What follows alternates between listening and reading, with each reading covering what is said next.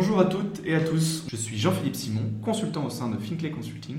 On se retrouve aujourd'hui pour un deuxième épisode de Finclay Podcast, où nous allons nous plonger au cœur d'un sujet passionnant, le leadership participatif. Je suis ravi d'accueillir aujourd'hui Delphine Citré, manager chez Finclay. Bonjour Delphine. Bonjour à tous, bonjour Jean-Philippe, je suis Delphine Citré, manager chez Finclay. J'interviens actuellement sur un projet de transformation digitale pour une banque. Je suis ravie de participer à cette discussion passionnante sur le leadership participatif.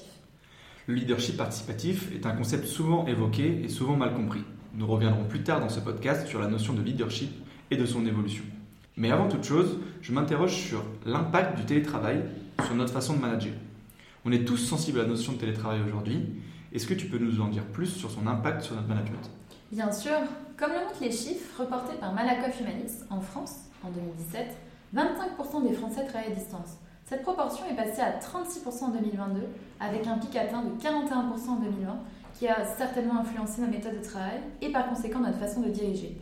Ce contexte en mutation pose des défis intéressants pour les leaders, et le leadership participatif peut jouer un rôle clé dans cette transition. Concrètement, ce concept de leadership participatif, c'est quoi? Et quel est son impact sur la créativité des équipes ainsi que sur la culture de l'innovation au sein des entreprises? Tout d'abord, je me dois de préciser que le leadership participatif est bien plus qu'un style de gestion. C'est un état d'esprit qui nourrit la créativité, stimule l'engagement et laisse place à l'innovation. Pour vous l'illustrer, il faut le voir comme une œuvre collective où chaque musicien participe à la symphonie et est accompagné du chef d'orchestre qui dicte le rythme. Le leadership participatif est une approche dans laquelle le leader agit non seulement comme un guide, mais comme un catalyseur qui crée un environnement où chaque membre de l'équipe est non seulement entendu, mais également encouragé à s'impliquer dans la création de cette mélodie.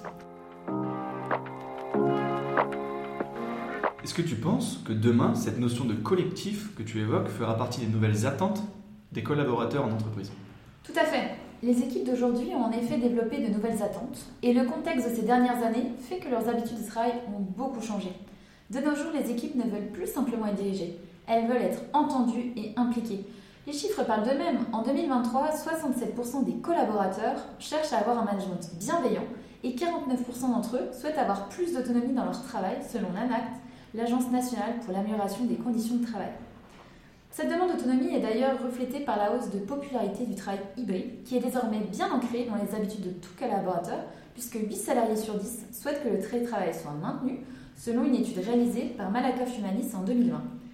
Cette flexibilité répond donc à un besoin croissant d'équilibre entre vie professionnelle et vie personnelle que les équipes ont su trouver au cours de ces dernières années.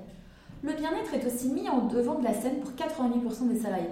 Les collaborateurs cherchent plus de sens de leur travail, puisque 53% d'entre eux ont besoin de se sentir utiles pour être épanouis, et 42% d'entre eux ont envie d'avoir un impact positif sur leur environnement et sur leur travail, selon un article intitulé Le Bureau au service du sens, publié dans la revue Harvard Business Review en août 2023. Ces envies se traduisent d'ailleurs par cette envie croissante de créer et de développer un environnement de travail plus inclusif et plus diversifié. Les entreprises cherchent donc des moyens novateurs, par exemple des ateliers de design thinking, des séances de brainstorming, des team building et des initiatives de management visuel pour stimuler la créativité. Tout cela dans un seul et même but, fédérer les équipes en créant un collectif et un sentiment d'appartenance. Le leadership participatif est un concept qui trouve sa place au sein de plusieurs entreprises et peut être considéré comme un facteur clé de succès dans des environnements de travail où le collectif prime sur l'individuel. Je comprends donc que le cheminement à suivre pour instaurer ce leadership participatif nécessite une réorganisation et une adaptation de tous. Mais par quoi ce changement se, se traduit-il concrètement? Ce changement se traduit dans un premier temps par la mise en place d'un nouveau type de management, une restructuration de l'organisation. Revoir l'organisation est donc un premier pas essentiel pour favoriser la transparence et également créer des canaux de communication ouverts entre la hiérarchie et les collaborateurs. C'est en facilitant le partage d'informations que l'on favorise l'implication de chacun et que l'on crée un environnement propice à la confiance et à la collaboration. Je sais que Finclay a déjà mis en place chez nos clients différents leadership participatifs. Est-ce que tu peux partager pour les auditeurs un exemple concret de la manière dont Finclay a favorisé la transparence et le partage d'informations au sein d'une organisation? Bien sûr, nous avons eu l'opportunité d'accompagner la mise en place d'une démarche sur mesure auprès de 3000 collaborateurs. L'objectif était de rendre les managers et aussi leurs équipes acteurs de leur transformation pour favoriser l'autonomie et la responsabilisation.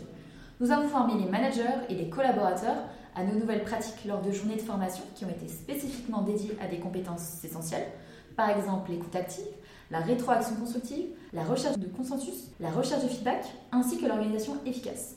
Nous avons suivi les équipes naturelles, c'est-à-dire leur environnement de travail pendant plusieurs mois, les coachant dans leurs réunions habituelles. Cette approche pratique a permis l'application directe des nouveaux principes appris pour renforcer ainsi les compétences des équipes au quotidien. En parallèle, nous avons mis en place des cercles de partage pour permettre aux référents de partager leurs bonnes pratiques et d'apprendre les uns des autres. Un travail de gestion du changement a été réalisé à l'échelle de toute l'entité. Et quels sont les impacts et les résultats sur euh, ces équipes? Ils ont reproduit ces cercles de partage au sein de leur direction pour créer ainsi un environnement propice à la collaboration et à la communication ouverte. Les retours positifs que nous avons reçus démontrent que cette restructuration a eu un impact significatif à la fois sur la performance et la satisfaction des équipes. Je comprends que cet accompagnement est nécessaire pour favoriser l'autonomie et la responsabilisation des équipes.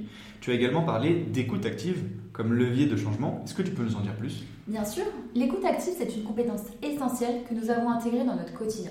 Elle joue un rôle fondamental dans notre communication, puisque concrètement, c'est comprendre les préoccupations et les idées de chaque membre de l'équipe, c'est creuser davantage pour comprendre les raisons derrière une inquiétude, une suggestion, pour renforcer la confiance. La décision collaborative est un autre pilier important chez FinClay. En effet, notre objectif est de créer un sentiment fort d'appartenance au sein de l'équipe. Nous organisons régulièrement des ateliers papier-stylo où des représentants de chaque grade sont invités pour discuter de divers sujets. On veut vraiment que chacun se sente impliqué. Les ateliers offrent donc un espace où chacun peut prendre la parole, partager ses idées et contribuer à la prise de décision. On encourage aussi les collaborateurs à faire remonter leurs idées au management par le biais des communautés, de nos talent managers ou simplement lors d'un café. Merci beaucoup Delphine pour ces explications. Est-ce que tu aurais un dernier mot pour conclure? En somme, le leadership participatif offre un large éventail d'avantages pour les équipes et la performance globale des organisations. Mais n'oublions pas, il est crucial de garder à l'esprit les limites de ce modèle. Un cadre défini reste nécessaire pour éviter les débats sans fin et une précision trop lente. Le risque d'indécision et la perte de contrôle peuvent être des défis à prendre en compte dans l'implémentation du leadership participatif. Merci beaucoup Delphine pour ces explications et pour tes réponses à mes différentes questions et de nous avoir bien sûr éclairé sur la notion du leadership participatif. Merci à tous pour votre écoute. J'espère que l'épisode vous a plu. Si c'est le cas, n'hésitez pas à vous abonner, à partager, à aimer le podcast et également à nous laisser un commentaire. On tâchera d'y répondre rapidement. Et moi, il me reste à vous dire à bientôt pour un nouvel épisode.